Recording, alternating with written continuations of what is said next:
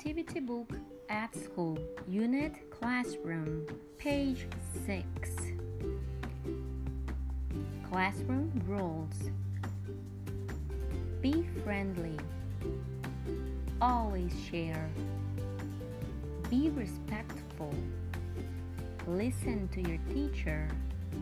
No running fast. Raise your hand.